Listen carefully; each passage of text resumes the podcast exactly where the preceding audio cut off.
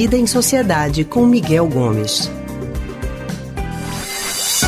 Vamos conversar com Miguel Gomes sobre um assunto que está assim bombando nas redes sociais. É, transtorno dissociativo de identidade, TDI. Uma jovem que tem esse transtorno está gravando vídeos para uma rede social falando sobre a sua condição psiquiátrica. Gente, são diversas identidades na mesma pessoa. Aí muitas internautas estão sem conseguir compreender como é isso.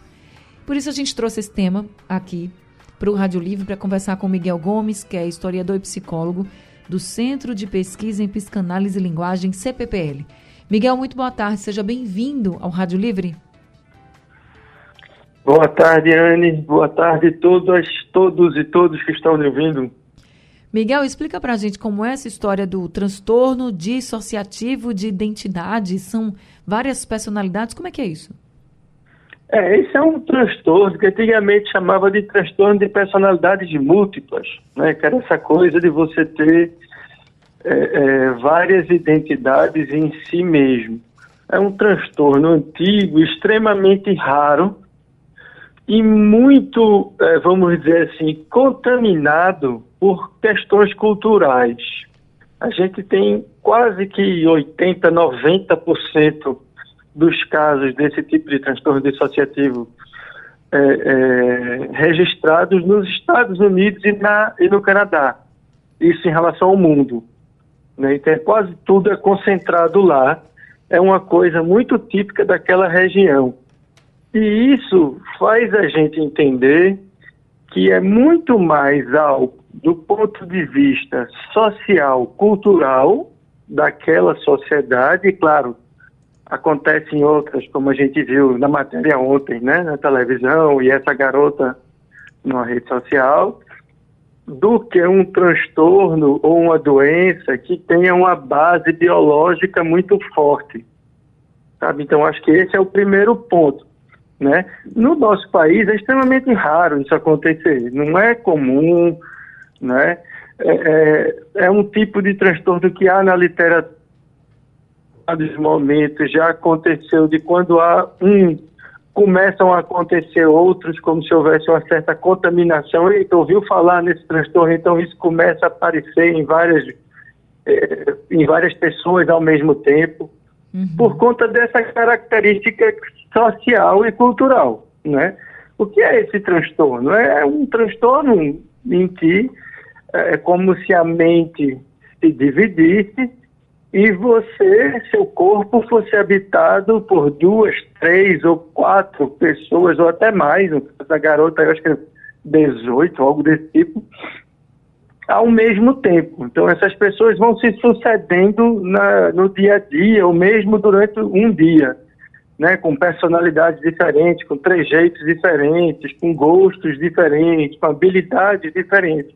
Enfim, é um transtorno muito complexo, muito raro e que tem essa, é, essa grande característica cultural, de ser um transtorno que é muito ligado à cultura em que a pessoa está inserida, que está muito ligado à história de vida dessa pessoa dentro do ambiente onde ela vive, muito mais do que a uma, um, um, um, vamos dizer assim, uma doença orgânica biológica. Ou seja, isso pode estar ligado a um trauma muito grande que a pessoa sofreu, por exemplo, na infância? É, isso pode estar associado a várias coisas, inclusive a traumas. Quando a gente sofre um trauma muito grande, é, é sobretudo na infância, por que sobretudo na infância?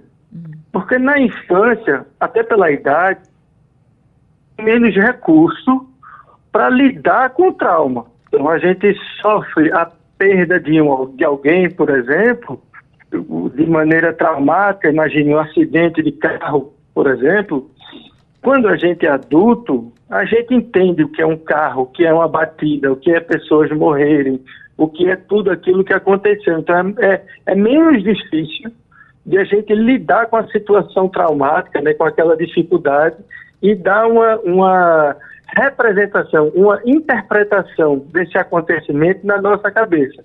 Quando a gente é criança, é como se aquilo tudo acontecesse e a gente não tivesse recurso psíquico para lidar com toda a situação. Como a gente não tem recurso, isso acaba se inscrevendo na nossa mente das maneiras mais diversas, inclusive dissociando, né? Que é dissociar, como se fosse separando. Então, assim, separa tudo isso que é traumático da nossa mente e aí a gente esquece, a gente não lembra o que aconteceu, mas quando vê um carro, por exemplo, nesse exemplo que eu estou dando, fica nervoso, sabe? Quando está dentro de um carro numa estrada, a gente fica nervoso. E se perguntarem, por que você está nervoso? Não sei. Porque está dissociado, não está integrado à nossa mente. Então, situações traumáticas levam a isso. E aí a gente pode entender que as pessoas que têm o TDI podem ter passado por algum tipo de situação traumática na infância ou mesmo um pouco mais tarde, que levou a esse tipo de divisão na mente, em que uma parte da, da história de vida daquela pessoa é como se a gente tivesse feito um movimento de afastá-lo e não querer lembrar. E aí esse não querer lembrar é mais do que não lembrar, ele cria uma outra identidade que se alterna com a identidade que a gente tem normalmente, vamos dizer assim. E aí criam essas duas ou mais personalidades. Difícil, né? Eu acho que é difícil para as pessoas que estão de fora entender, né, Miguel? É complexo mesmo, né? É algo é, é algo delicado é. demais, né, para você. É algo muito complexo e felizmente raro, né? Uhum. Não é uhum. comum isso acontecer. O que eu acho que é importante nessa história é que, acima de tudo, de você ter um nome como TDI, né? Que é o nome que tem sido uhum. dado agora, substituindo personalidades múltiplas, é a gente entender que a pessoa que está passando por esse processo né, de dissociação, de ter várias identidades, de não lembrar coisas que fez, e esse esquecimento não é, por exemplo, porque tomou um remédio psiquiátrico e aí esqueceu uma parte do dia, ou é, bebeu e aí teve aquela amnésia alcoólica. Não se trata disso. É aquela pessoa que de repente quando olha assim, oxe, o que é que eu estou fazendo aqui na beira da praia? Como é que eu cheguei aqui que eu não me lembro? Uhum. Né? Então, pessoas que passam por esse tipo de situação de um TDI, como é descrito na literatura médica, o que a gente precisa entender é que aí tem algum tipo de sofrimento. E aí a gente precisa intervir para cuidar dessa pessoa. Mais do que dar o nome, mais do que querer julgar, como algumas pessoas podem fazer, dizendo que é um fingimento, que não tem nada disso, ela está inventando ou ele está inventando, não sei o quê. O que a gente precisa entender é que quem está passando por uma situação dessa seguramente não está bem. Precisa de algum tipo de apoio, algum tipo de ajuda. E aí a gente buscar essa ajuda para ajudar essa pessoa a se integrar. Né? A essa dissociação integrativa se desfazer e a pessoa poder, vamos dizer assim, ser ela mesma habitando o corpo dela. Tá certo, tá vendo, gente? São muitos os transtornos que a gente acaba. Quando a gente vai conversando mais, né, Miguel? A gente acaba vendo, eh, vendo essas notícias e nós vamos nos aprofundando mais trazendo uhum. inclusive para os nossos ouvintes, porque eu acho que o mais importante de tudo aqui é a gente entender e respeitar, né? É o que eu disse, é um assunto delicadíssimo, é, é um transtorno, como o Miguel está explicando para a gente. É raro, mas acontece. E a gente precisa, claro, saber sempre um pouquinho ali de cada coisa para poder respeitar muito as pessoas. Eu agradeço muito sempre a Miguel, porque Miguel sempre vem aqui, né, para explicar para a gente e orientar a gente também de que, ó, tem que respeitar, é assim que acontece, é assado. Então, Miguel, muito obrigada, viu?